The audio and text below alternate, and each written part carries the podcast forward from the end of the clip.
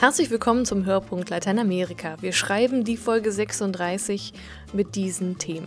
Ein Hörbuch über Alexander von Humboldt, den Namen kennt ja jeder, aber uh, was hat der nochmal so alles gemacht?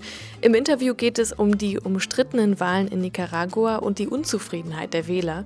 Unser Korrespondent hat den tatkräftigen Padre João bei seiner Arbeit in Brasilien begleitet und wir feiern den 350. Geburtstag von Sor Juana de la Cruz, eine ziemlich außergewöhnliche Frau. Mein Name ist Julia Mahnke.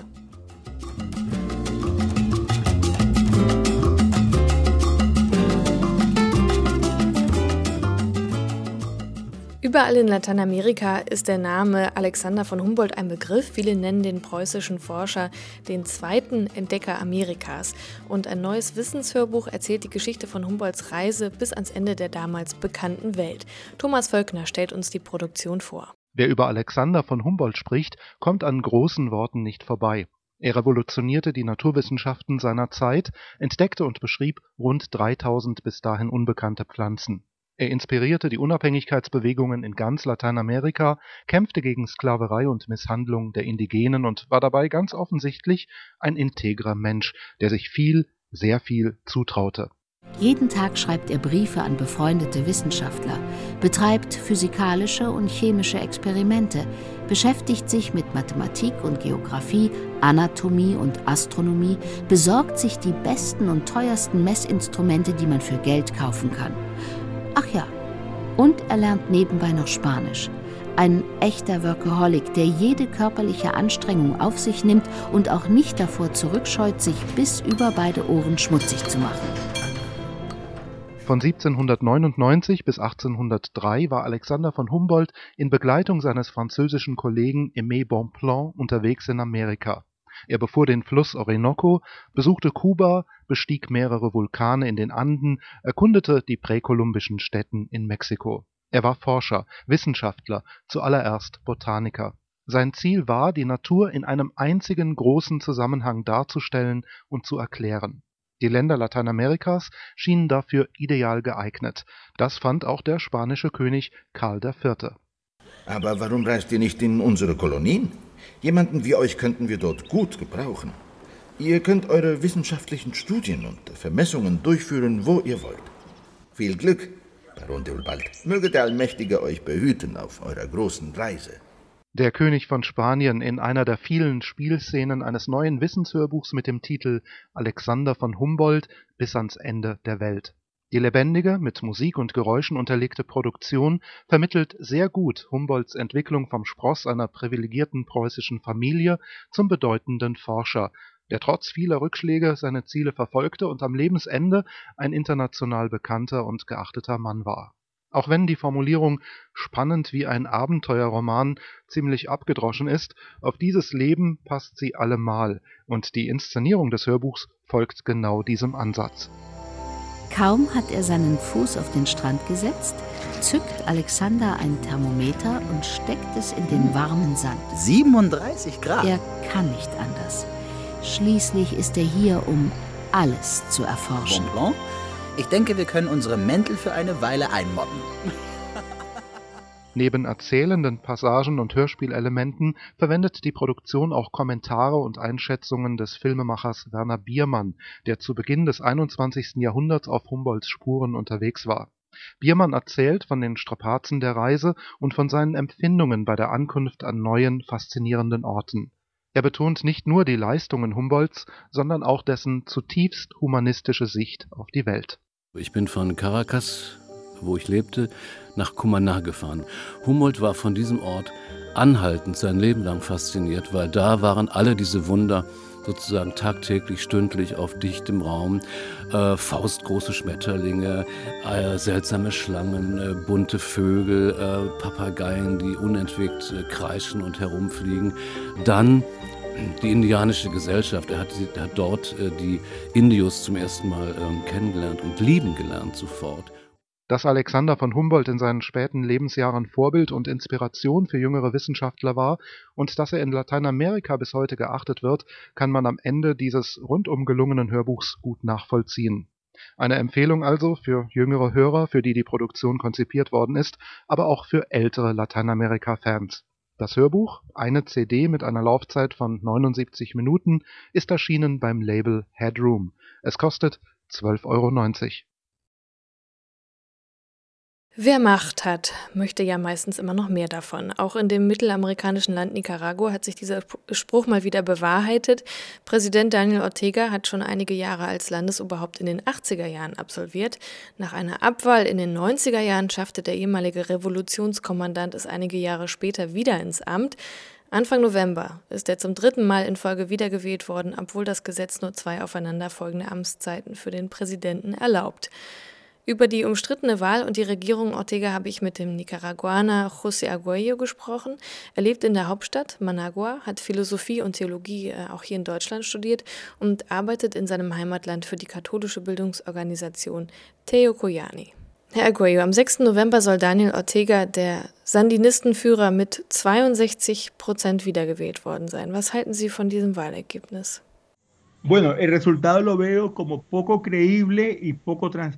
Ich halte es für wenig glaubhaft und nicht nachvollziehbar genug.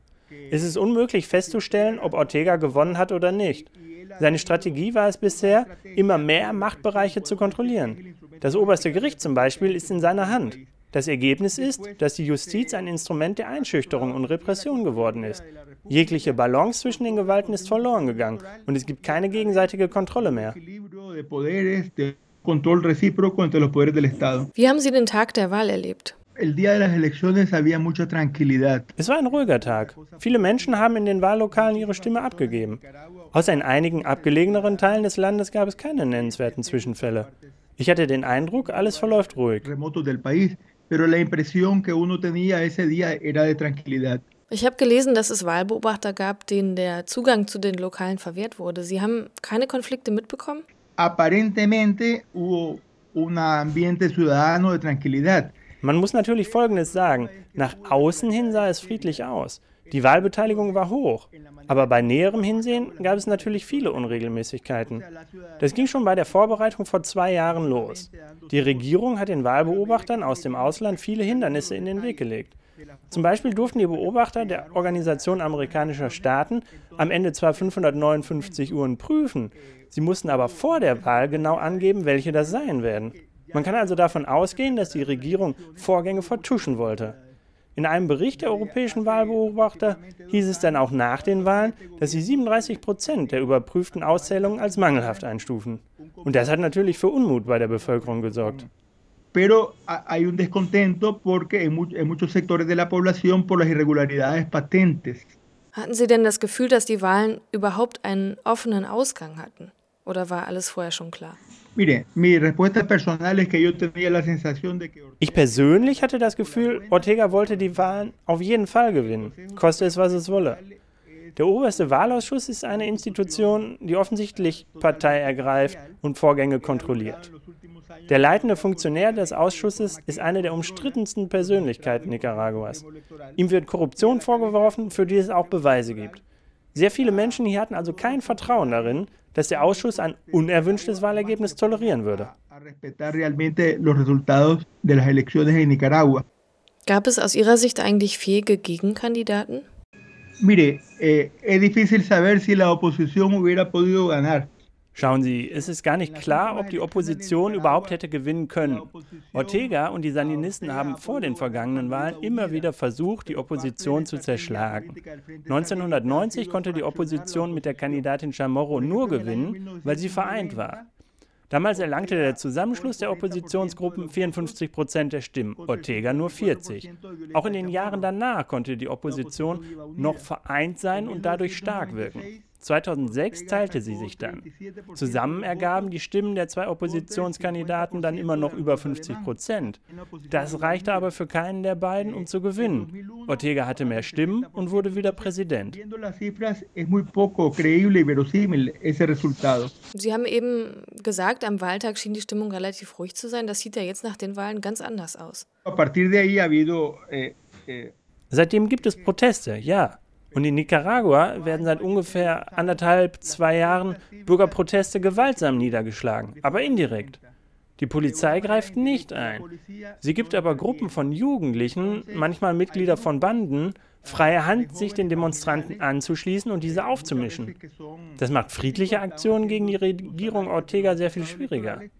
Es hat zum Beispiel ein Treffen oppositioneller Politiker gegeben, bei dem plötzlich an die tausend Menschen auftauchten und mit Steinen nach ihnen warfen. Sowas kann man nicht dulden.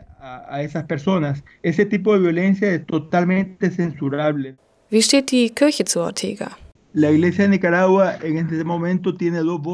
Es gibt zwei verschiedene Stimmen. Auf der einen Seite die Bischofskonferenz, auf der anderen Cardinal Obando Bravo. Die Bischofskonferenz sieht die Wahl und das Ergebnis kritisch. Sie hat in einem Schreiben die fehlende Transparenz bei diesen Wahlen bemängelt. Cardinal Obando Bravo hat seinerseits Ortega unterstützt. Er hat sich allerdings auch von der Bischofskonferenz zurückgezogen. Seine Position ist, sagen wir mal, nicht die offizielle Position der Kirche unseres Landes. Es sieht so aus, als könnte sich Ortega ja weiterhin an der Spitze des Landes halten. Welche Probleme sollte er eigentlich jetzt, äh, wo er ja wahrscheinlich nochmal Präsident wird, äh, tatsächlich mal anpacken? Necesitamos wir bräuchten einen Wahlausschuss, der tatsächlich die Meinung des Volkes akzeptiert. Die restlichen Probleme sind bekannt, die Armut hier im Land zum Beispiel. Wir bräuchten eine Reaktivierung der Wirtschaft. Aber so etwas steht und fällt natürlich mit der generellen politischen Stimmung im Land. Depende de la, de la situación política en general.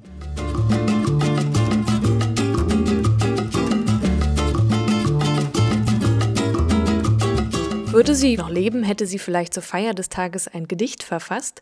Am 12. November wäre die Dichterin Schwester Juana de la Cruz aus Mexiko 350 Jahre alt geworden. Ihr Leben war kurz, aber dafür umso reicher. Michael Huhn, Leiter der Adveniat-Bibliothek. Sie gehört zu den ganz großen Dichterinnen der Kolonialzeit, äh, die zehnte Muse Mexikos genannt. Und es gibt keine Anthologie lateinamerikanischer klassischer Literatur, wo sie nicht vorkommt. Das ist die literarische Bedeutung. Und dazu kommt die Bedeutsamkeit ihres Lebensweges. Juana war ein kreolisches, uneheliches Kind und wurde als Juana de Aswache y Ramirez geboren. Sie war so eine Art Wunderkind, konnte schon sehr früh schreiben und lesen und sie kannte sich aus in der Philosophie, Astronomie und Medizin und sie hatte auch schon als Jugendliche einen wichtigen Job. Wenn man an Jugendliche heute denkt, dann tragen die vielleicht Zeitungen aus oder sortieren im Supermarkt Kartons ein. Juana war Hofdichterin des spanischen Vizekönigs in Mexiko. Hier mal eine kurze Kostprobe, das Gedicht mit dem Titel Ich liebe, ich begehre den. Ich liebe, ich begehre den, der von mir geht, doch ich verlasse den, der nach mir schmachtet. Ich bete jenen an, der meine Liebe schmäht, ich schmähe den, der nach mir trachtet. Und wer mich liebt, sei diamantner Stein, wie ich, wenn Liebe sich entzündet. Mein Mörder soll ein Triumphator sein, ich morde den, der meinen Fall verkündet. Üb ich Vergeltung, leidet mein Begehr, und bettle ich, dann leidet meine Ehre. So oder so bin ich enttäuscht und leer. Doch meine Wahl zu jenem eher geht, dem ich die Liebe durch Gewalt verwehre, als dem, der mich als Beute leicht verschmäht. Bei Gedichten hat Juana allerdings, wie gesagt, noch lange nicht aufgehört. An der Universität ließ man im 15. Jahrhundert eigentlich nur Männer studieren. Sie hat sich wohl mal als Student verkleidet, um in die Uni zu kommen, was aber nicht geklappt hat. Damals blieb dann nur eine Alternative, wenn man etwas lernen wollte, und dieser Weg führte ins Kloster. Sie verfasste weiter Gedichte, beteiligte sich aber auch an theologischen Debatten und mit all dem, was sie tat, war sie eine Einzelerscheinung, weit und breit. Theologin, waren natürlich auch äh, die äh, spanischen Mystikerinnen, die ihr vorangegangen sind, wenn ich an die große Therese, Therese von Avila denke zum Beispiel. Aber in der Art und Weise, wie Sor Juana das gemacht hat, sich mit theologischen Lehrmeinungen auseinanderzusetzen, war das was Besonderes. Hofdichterin gab es äh, punktuell in dem Sinne, dass äh, die eine oder andere Frau was zu Gelegenheitsgedichten beigesteuert hat, das was eben fällig war, wenn Geburtstag war oder eine Hochzeit und so weiter, äh, vor allem die, die Leichenreden, aber nicht in der Dichte, äh, wie das Sor Juana gemacht hat und von daher ohne Wenn und Aber eine große, große Ausnahme. Ausnahmen sind manchmal nicht gern gesehen. Eine Frau, die so viel zu sagen hat, konnte die Welt damals anscheinend noch nicht ertragen. Und so versuchte der Bischof von Puebla sie zum Beispiel auch loszuwerden. Er verlockte sie zu einem gewagten Kommentar, in dem er ihr unter falschem Namen Briefe schrieb. Der Bischof von Puebla äh, schreibt, äh, als er einen Kommentar zu einer Predigt eines großen brasilianischen Jesuiten veröffentlicht oder ihr zuschickt zunächst. Äh, und da sagt er, vermeintlich als eine Schwester Philothea. In Wirklichkeit ist es der Bischof, der schreibt. Nicht schlecht, dass sie dichtet. Das hätten auch schon viele andere Heilige getan. Äh, solange das in den Spuren des Glaubens läuft, ist da nichts gegen einzuwenden. Auch nicht schlecht, dass sie sich so in der Literatur auskennt, aber es wäre doch ein bisschen besser, wenn sie äh, sich auf die Heilige Schrift beschränkte, jetzt meine Worte, jetzt etwas eleganter ausgedrückt, und Sor Juana reagiert und antwortet äh, an die vermeintliche Schwester Philothea in Mexiko, äh, pardon, in Puebla und läuft damit äh, ins Messer, weil sie dann sozusagen über die Grenze hinausgeht in ihrem Freimut, äh, was der Bischof noch akzeptieren kann. Und da nutzen auch all die Verteidigungen nichts, die Juana damals versucht hat zu schreiben und zu schicken. Sie schweigt schließlich und widmet sich dann ganz dem Leben als Nonne, so wie man es von ihr erwartet. Und ein Jahr später stirbt sie mit 34 Jahren bei der Pflege von Pestkranken in Mexiko. Noch einmal Michael Huhn. Sie wird in Mexiko fast wie eine Heilige verehrt und auch als eine nationale Heilige. Hier steht eben eine Frau auf, äh, die in Mexiko das verwirklicht äh, an, an, an Höhe von Bildung, von Wissen, von Gelehrsamkeit, was man gemeinhin eben mit Europa assoziiert. Und darauf sind die Mexikaner zu Recht bis heute bis zum Platzen stolz, ne? dass sozusagen ihr Land eine solche Frau hervorgebracht hat. Eine Apologie.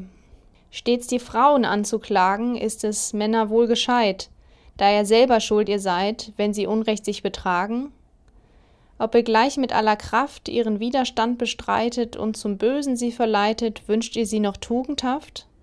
Ihr bekämpft sie, um zu siegen, und dann predigt würdevoll über Leichtsinn euer Groll, wenn sie eurem Sturm erliegen. Welche Torheit fällt euch ein? Geht auf eine Thais aus, aber habt ihr sie im Haus, soll sie gleich Lucretia sein. Welche seltene Narretei, die im Unverstand ihr übt, habt den Spiegel ihr getrübt, klagt ihr, dass es dunkel sei? Trauen, ihr habt mit Stolz und Huld gleicherweise Spiel getrieben, ihr verlacht sie, wenn sie lieben, tadelt ihren Trotz als Schuld.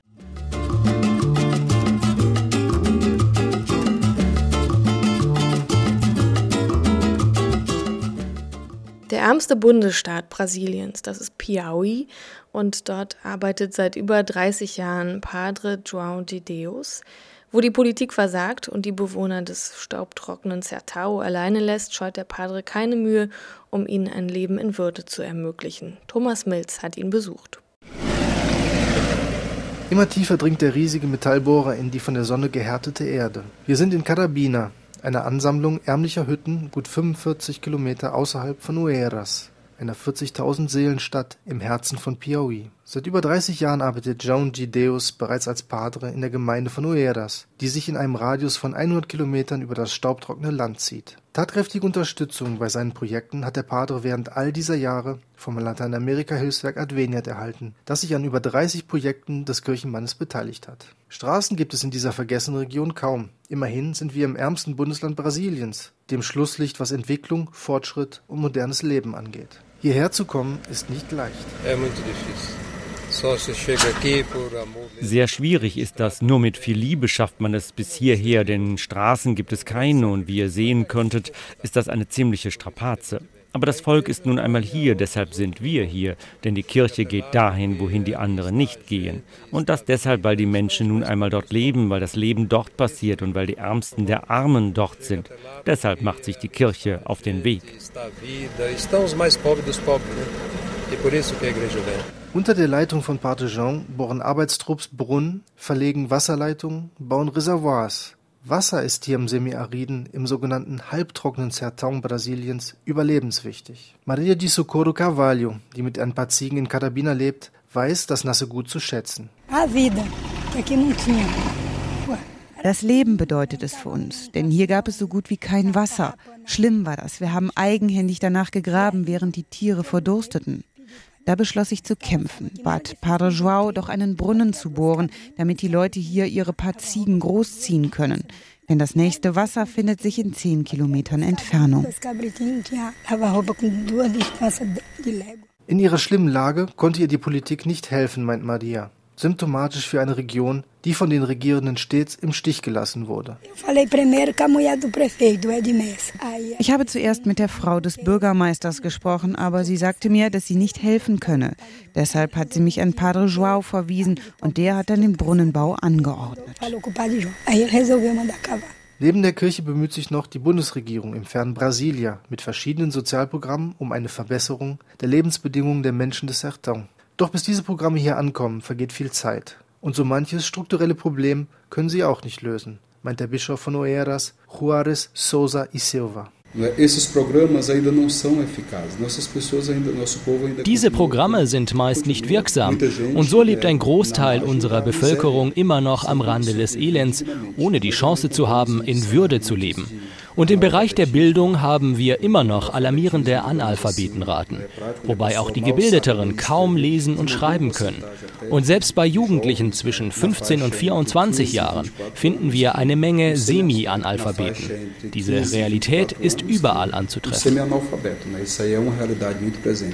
Angesichts des Elends und der Not handelt Padre Jean konkret. Einen Konflikt zwischen seinem pastoralen Auftrag und der sozialen Verantwortung sieht er dabei nicht. Ganz im Gegenteil.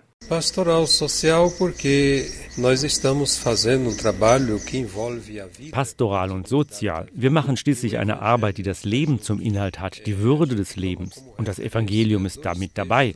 Dabei nehmen wir zwei Bibeltexte als Basis. Zum einen aus dem Johannesevangelium, als Jesus seine Entscheidung verkündet, ich bin gekommen, damit mein Volk Leben habe und nicht irgendeines, sondern ein Leben im Überfluss. Und die zweite Stelle ist aus dem Matthäusevangelium, als er sagt, ich hatte Hunger und ihr habt euch meiner angenommen. Ich war ein Fremder, ich war ohne Kleidung, ich war ein Gefangener und ihr habt mich aufgenommen. Dies ist für uns ein pastoraler Punkt, deshalb weil es das Projekt von Jesus Christus ankündigt. Und dieses Projekt hat das Ziel, die Natur zu erhalten. Und das gilt besonders für die Natur in dieser semi-ariden Region. Das ist Leben in einer konkreten Form. Erhalten wir die Natur nicht, werden wir immer weniger Regen hier haben und damit kein Wasser. É vida concreta. Se a gente não preserva, cada vez mais não teremos chuvas, não teremos água. Doch Wasser allein kann die Not der Menschen nicht lindern. Sie müssen lernen, dem kargen Boden etwas abzuringen, Erträge zu erzielen, sich von der eigenen Ernte zu ernähren. Sonst ziehen sie weiter, verlassen ihr Land, ihre Heimat und ihre sozialen Wurzeln. Bischof Juarez wir haben noch das Programm der Landwirtschaftsschulen, ein meiner Meinung nach sehr gutes Programm. Damit wollen wir erreichen, dass die Menschen hier auf ihrem Land bleiben. Denn ein sehr ernstes Problem ist die Landflucht, teilweise sogar erzwungene Landflucht, wobei es noch Fälle von Sklavenarbeit gibt. Sie wissen, dass dies in Brasilien immer noch Realität ist und zwar eine traurige, derer man sich schämen muss. Und Piauí exportiert die Arbeiter hierfür und deshalb deshalb sorgen wir uns stets darum, ich und Padre Joao de Deus, dass wir die Landarbeiter weiterbilden und sie besser organisieren. Damit wollen wir die Menschen dazu bringen, hier zu bleiben, hier in Würde zu arbeiten, und zwar auf ihrem eigenen Land. Der junge Jairo ist einer von Hunderten von Jugendlichen, die auf den vier Landwirtschaftsschulen alternatives Bewirtschaften pauken, mit dem Ziel, neue und wirtschaftlichere Methoden zur Bestellung der Felder und zur Steigerung der Ernte zu erlernen.